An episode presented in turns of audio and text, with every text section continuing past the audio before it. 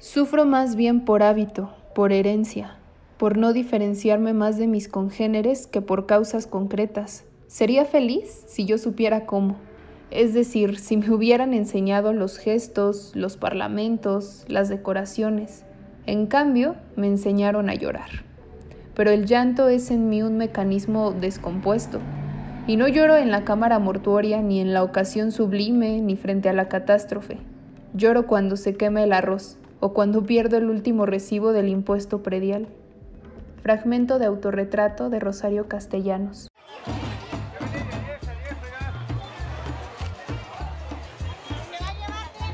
A pensar al tianguis, por preguntar, no se cobra. El cuaderno de tareas. Era una libreta que contenía fotografías de manos de mujeres realizando trabajo doméstico, como cocinar, lavar, planchar, entre otros. Cada fotografía se centraba en captar las manos, el desgaste de aquellas manos como marca del arduo trabajo que realizaban todos los días, todo el tiempo. Esta propuesta fue realizada por Ana Victoria Jiménez, fotógrafa del movimiento feminista desde los años 70 hasta los 90. La propuesta fue hecha para entregarla al Senado como una fuente de reflexión sobre lo invisible de estas labores y la necesidad que desde el espacio público se trabajaran en derechos laborales para las trabajadoras domésticas y en medida en pro de que las mujeres no realizaran la totalidad de estos trabajos en su aspecto no remunerado, es decir, en el hogar y las familias. Bienvenidos sean todos a otro capítulo de Al pensar al tianguis. ¿Cómo van? ¿Qué estrategias están utilizando para contener todas las incertidumbres que tenemos? Otra vez aquí, yo, Ekaterina Sicardo, Reyes, que los va a acompañar en este capítulo. Hoy necesitamos repensar sobre el trabajo doméstico. Sí, ese trabajo que damos por hecho todo el tiempo. Pero no, mijitos. El trabajo de limpieza y la preparación de alimentos es un trabajo arduo y normalmente realizado por quién? Por mujeres. En este capítulo queremos proponerles la dignificación del trabajo doméstico, pues sin él no sería posible ninguna otra actividad económica. Y sobre todo, las labores de cuidado son actividades que nos cuidan a todas y todos. Por eso debemos hacernos responsables de ellas. Aquí puro, bueno, bonito y barato. A pensar al tianguis. Bueno, y para hablarnos justo del tema del trabajo doméstico, tanto remunerado como no remunerado, nos acompaña Indra Rubio, quien es coordinadora del programa de género y DESCA del Instituto de Liderazgo Simón de Beauvoir. Indra, ¿cómo estás? Hola, ¿qué tal, Caterina? Muy bien, muchas gracias. Antes que nada, un poquito, eh, nos gustaría hablar de las diferencias entre el trabajo doméstico remunerado y no remunerado. Pues mira, el trabajo, eh, el trabajo doméstico o el trabajo de cuidado, pues son todas estas actividades que se dan esencialmente dentro del hogar y que son todas estas tareas que generan un bienestar, un desarrollo social y económico y generan un bienestar social, ¿no? Eh, la diferencia es cuando en uno hay una relación obrero-patronal en la que tú recibes un salario de acuerdo a estas actividades y en la otra pues es cuando eh, al ser miembro de una familia eh, pues realizas el cuidado de las personas en ella o bien cocinas, lavas, planchas, ¿no? La diferencia ahí sería pues una remuneración económica y esta relación obrero-patronal. ¿Por qué hay que hablar de trabajo doméstico con una perspectiva de género? Actualmente porque el trabajo del hogar en México y a nivel mundial es realizado eh, mayoritariamente por mujeres. Aquí en México, de las 2.4 millones de trabajadoras del hogar que hay, un 99% eh, son mujeres. Y esto eh, pues no es casualidad, es un sector feminizado debido a que estas tareas se le asignan por un rol de género o lo que desde el enfoque de género le llamamos a la división sexual del trabajo, en la que se, crece esta noción a partir del sexo que nuestro rol como mujeres es cuidar de las personas y por ende cocinar, lavar, planchar y todas estas actividades de cuidado. Y, y es por eso que las mujeres se empiezan a concentrar en este tipo de, de, labores, en este sector laboral, y es por eso que tenemos que hablar de ellas desde un enfoque de género. Hablando de trabajo doméstico remunerado, es evidente que por supuesto quienes contratan versus quienes laboran tienen características sociales pues totalmente distintas. En estos tiempos de la cuarentena, cómo afectan las condiciones de desigualdad a las trabajadoras domésticas. Cuando empezamos a pensar quién es quien emplea a una trabajadora del hogar y quién es quien em, entra a, hacer este, este tipo de trabajo, es que empezamos a notar estas diferencias sociales y las desigualdades, como bien lo llaman.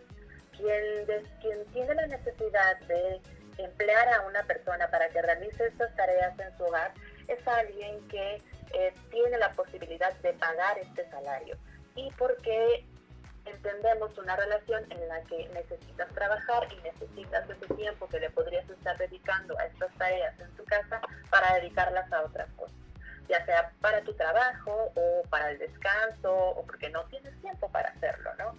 En cambio, quienes se emplean en estas labores eh, generalmente son personas de, de, muy bajos recursos, mujeres migrantes y, que, y mujeres que por las mismas em, labores y responsabilidades de cuidado al interior de sus hogares tienen que buscar este tipo de trabajo que generalmente les permite como horarios más flexibles y en los que mayoritariamente son empleadas.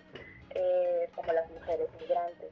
Entonces, cuando enmarcamos estas, eh, estas diferencias de quién es quien emplea y quién es quien trabaja en el marco del contexto que estamos pasando, pues nos damos cuenta que eh, el trabajo del hogar, pues evidentemente no puede hacerse a distancia y no puedes quedarte en casa porque es necesario que te traslades a tu lugar de trabajo para hacerlo. Además que cuando se ponen estas medidas de aislamiento y de cierre de escuelas, por ejemplo, las actividades de cuidado, como el cuidado de menores, pues ¿quién, quién lo va a hacer? Generalmente las mujeres. Y si las mujeres no pueden hacerlo, van a contratar a alguien para hacerlo, que son las trabajadoras del hogar.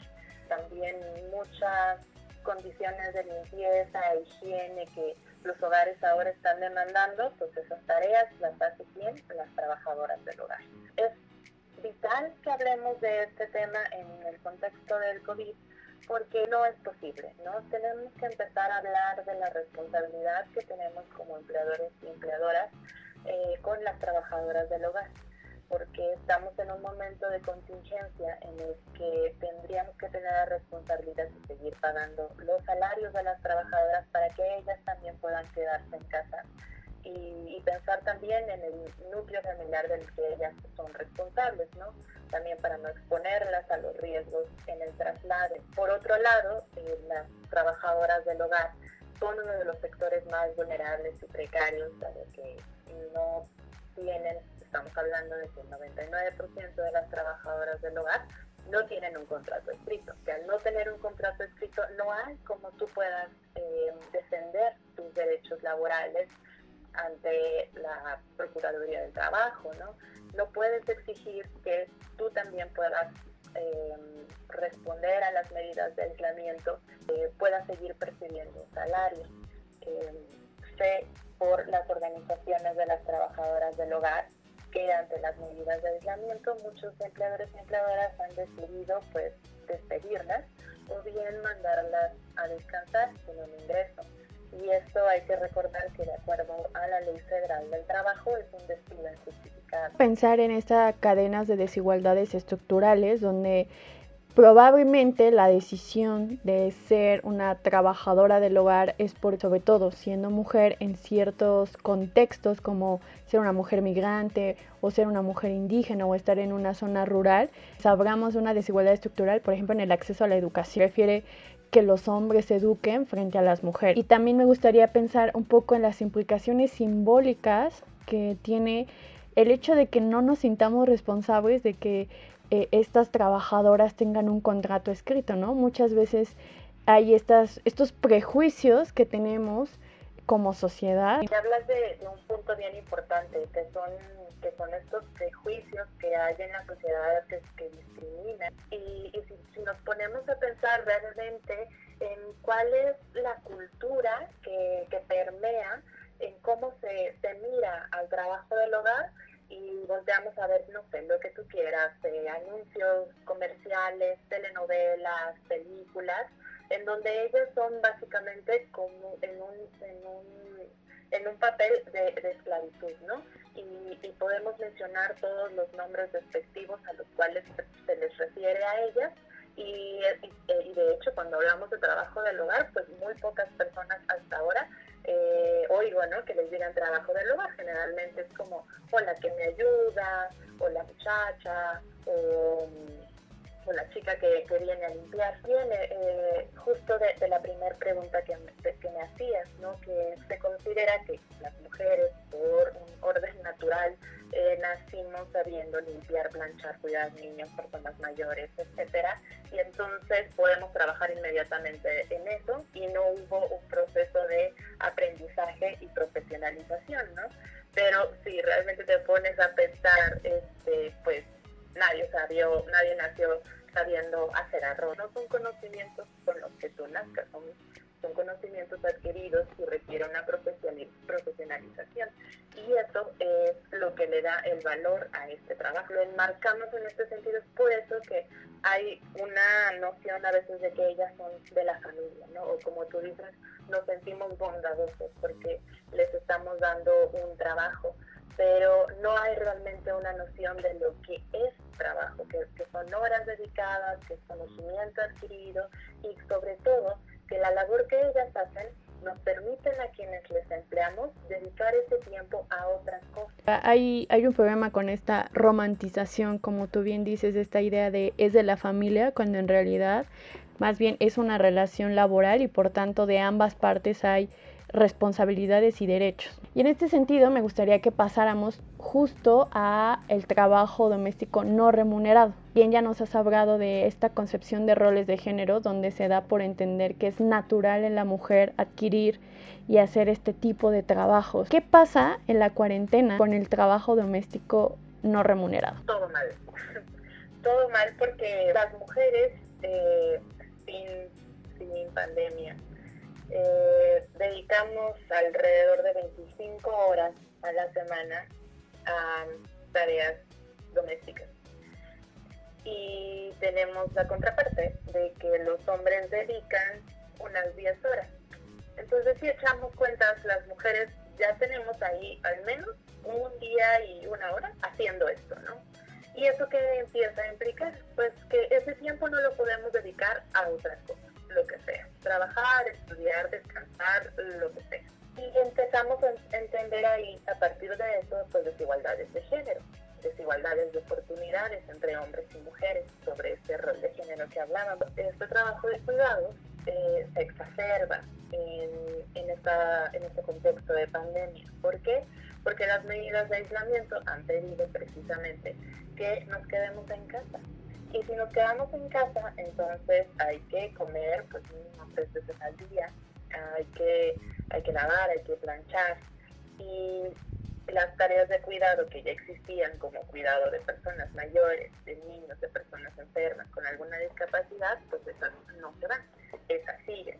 En caso de que haya algún eh, integrante del hogar que haya sido infectado, es necesario que una persona se, se encargue de su cuidado y esto eh, podemos apostar a que va a ser una mujer la que esté haciendo estas tareas. Pienso mucho en estas tres jornadas laborales que, siempre hablamos, desde el feminismo, ¿no? que es, estás eh, trabajando de manera remunerada a lo que te dediques, pero además estás haciendo trabajo de cuidados en el interior de tu hogar y estás trabajo doméstico, ¿no? Y ahora las tres van a estar ahí todo el tiempo y no hay, digamos, escapatoria, ¿no? No te puedes salir.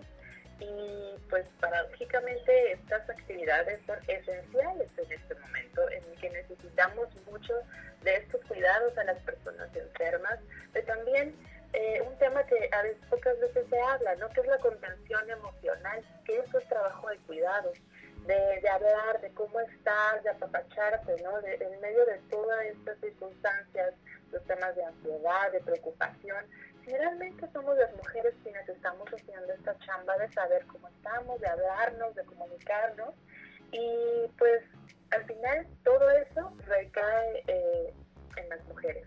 Es por eso que es importante hablar de este tema y lo que va a implicar el rol que tienen las mujeres sobre el trabajo de cuidados bueno, bonito y barato. A pensar al tianguis.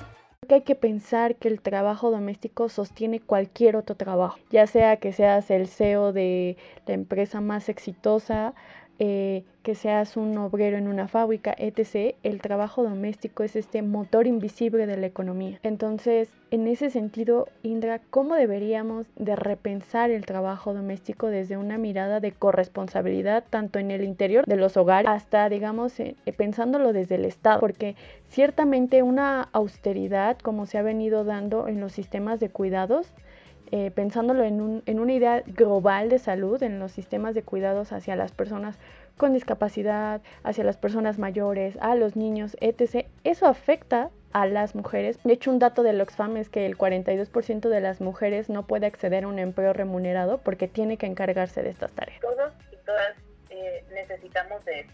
Es decir, eh, nadie puede salir a la, a la vida sin comer, sin tener su cama limpia, sin haberse eh, bañado en un lugar con sanitizado, ¿no? Y todas esas, eh, todo eso requiere una labor eh, extenuante, ¿no? Y a veces lo ponemos como en, términos eh, económicos para justamente hacer énfasis en, en, todo lo que implica esto, ¿no? Y sabemos que hay el 23.5% del PIB o menos representativo del valor económico que realizan las mujeres mexicanas. Pero, ¿qué significa esto?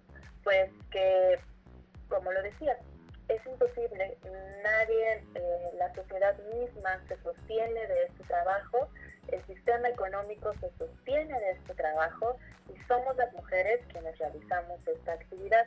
Es por eso que no es un tema únicamente al interior de los hogares. La pandemia nos está dando la oportunidad de tener evidencia de lo relevante que es, ¿no? Que, las personas enfermas van a estar cuidadas por mujeres. Y también sabemos que en el servicio de salud eh, más del 70% son mujeres, son enfermeras, son doctoras que están ahí. Y además estas enfermeras y estas doctoras eh, pues tienen familia y muy seguramente alguien está haciendo esa labor y son mujeres, otra vez. Y es cierto, tenemos que colocarlo también en una narrativa de una demanda y una exigencia hacia el Estado, eh, de corresponsabilidad, primero, al interior de los hogares para decir entre nosotras, nosotros, hacer esa reflexión.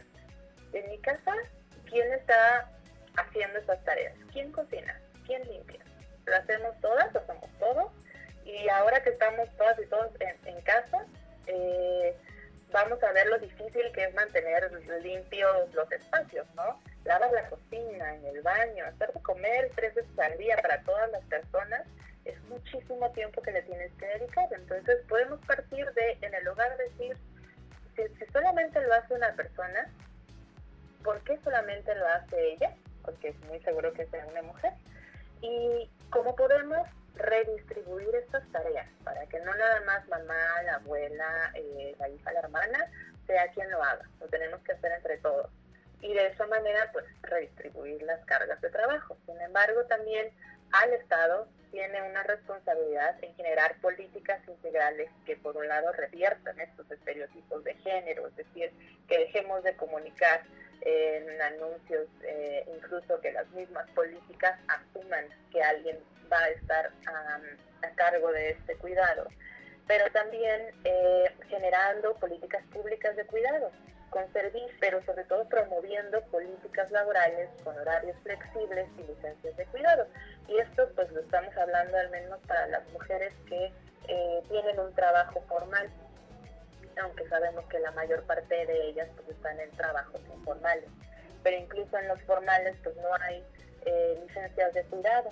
Eh, apenas hay una licencia de maternidad, pero no hay licencia de paternidad. Y entonces, si hablamos ahí de que necesitamos esta corresponsabilidad, ¿cómo hacemos que los papás también estén en las primeras semanas de vida de los bebés? Es por eso que es importante igualar las licencias de paternidad a las de maternidad y extender las de maternidad. Eh, horarios flexibles, el trabajo desde casa, ¿no? Porque creo que también la pandemia nos puede brindar esta oportunidad para que algunos sectores vayan entendiendo que no es necesario como ir al espacio eh, físico para poder trabajar. Y, y bueno, eh, esas son algunas de las políticas que también desde el instituto hemos estado impulsando hacia la creación de un sistema universal de cuidado. La pandemia nos está haciendo notar que necesitamos atención médica, necesitamos protección social, porque de otra manera quien, va a llevar esa carga son las mujeres y eso es justo y es desigual y, y va a generar muchas brechas, está generando muchas brechas, muchas brechas de género. Ya por último, pues está el, bueno, el sector privado, las empresas, para que también tengan esta conciencia sobre estas políticas laborales. También en comunidad, en colectivo que eso es bien importante resaltar como de las cosas positivas que podemos hablar en, este contexto, que tenemos que, que, resaltar, que reconocer y que buscar también este cuidado colectivo en comunidad, es decir, en vecinos, saber si alguien no puede ir al súper porque es una persona mayor o porque es una persona eh, población de riesgo, qué podemos hacer en comunidad para apoyarle entre nuestros amigos, es decir, regresar a la local y, ver también la corresponsabilidad que tenemos ahí para el cuidado a lo mejor de los niños, de las personas, de, de hacer alimentos, no sé, ¿no? Eh, son, son varias esferas, ¿no? No, no nada más es en el hogar, es el Estado principalmente generando estas políticas, pero también en, comunidad y, con el sector privado. Me gusta que, que, nos ayudes a pensar en niveles, del hogar a lo comunitario a, a, lo estatal, incluso ya a lo global, ¿no? Porque también políticas globales pueden repercutir en la brecha de género y, y hablar de esto de comunidad. De hecho, nuestro, nuestro proyecto aboca a eso, ¿no? A, a que esta crisis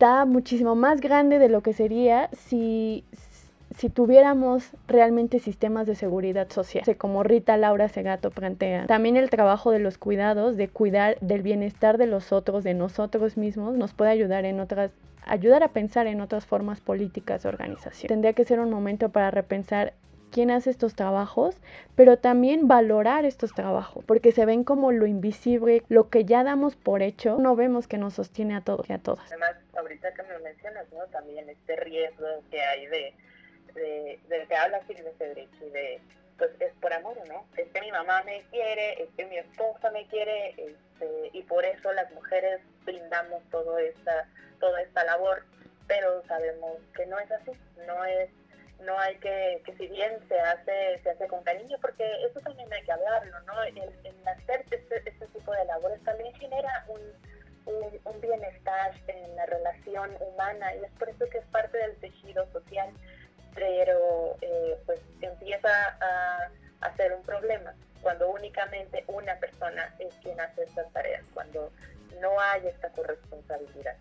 Exacto, pues creo que nos quedamos mucho con la palabra de corresponsabilidad, desde el hogar hasta lo comunitario, hasta lo estatal. Y esto se tendría que ver con políticas públicas, posteriormente con cuidados dentro de la comunidad y también con repensar cómo estamos viviendo con los seres con los que compartimos los espacios. Pues muchísimas gracias, Indra. Te agradecemos muchísimo que pues que nos hayas acompañado en esta entrevista. Sobre todo valoramos el trabajo que hacen en el Instituto de Liderazgo de Simón de Beauvoir, siempre poniendo ahí el dedo en la llaga, pero es necesario hablar de estos temas porque una crisis puede desaparecer los derechos, los pocos derechos que hemos ganado y en realidad tiene que ser la oportunidad para que veamos que las desigualdades afectan a todos en cierta medida y que revertirlas es en beneficio de todos y todas. Muchas gracias a ti también por invitarme a hablar sobre este tema tan importante en medio de la crisis y pues también hacer una invitación a repensar una vez que pase esta crisis cómo queremos que sea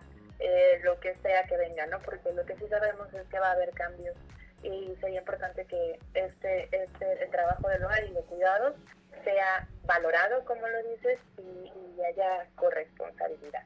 Y pues también hacer un llamado a que quienes emplean trabajadoras del hogar paguen, paguen su salario y las inscriban al programa piloto del IMSS que eso les permitirá a ellas tener protección social y cuidar de ellas y de sus familias. En un momento tan necesario como es una pandemia. Aquí puro bueno, bonito y barato. A pensar al tianguis. Hombres fueron dispuestos, como los sujetos, que hacían supuestamente lo importante que era la guerra y obtener ganancias a través de la explotación, La violencia se convertía en una respuesta y opción válida para ello. Mientras, las mujeres, en cambio, estaban realizando las actividades de comunicación y de cuidado. Entonces, encontraron otras estrategias para la resolución de conflictos y para la sobrevivencia, que vinieran, sí, de los afectos, porque la construcción de afectos es válida para construir política. Como explica Rita Laura Segato, hay que hacer la política del día a día, por fuera del Estado, retejer el tejido comunitario, derrumbar los muros que encapsulan los espacios domésticos y restaurar la politicidad de lo doméstico, propia de la vida comunal. Es esta politicidad y de esas tecnologías vinculares que surgirá el formato de la acción política capaz de reorientar la historia en la dirección de una felicidad mayor. Es la política de las mujeres la que ahora tiene la voz. Agradecemos a Mariana Villalobos por prestarnos su voz para leer poemas de mujeres extraordinarias, tanto en este capítulo como en el de la violencia contra las mujeres. Yo soy Ecaterina Sicardo Reyes. Pueden buscarme en Instagram y Twitter como Ecaterina-Reyes y esperamos verlos pronto en el Tianguis, donde mientras nos echamos una garnachita podemos hablar de cosas importantes y sobre todo ponernos de acuerdo para hacerlas juntos. No olviden participar activamente de los trabajos domésticos. Sí, nos toca a todos. Aquí puro bueno, bonito y barato. A Pensar al Tianguis es un podcast original impulsado por Consume Local MX, equipo creativo Ecaterina Sicardo Reyes y Edgar Martínez Márquez.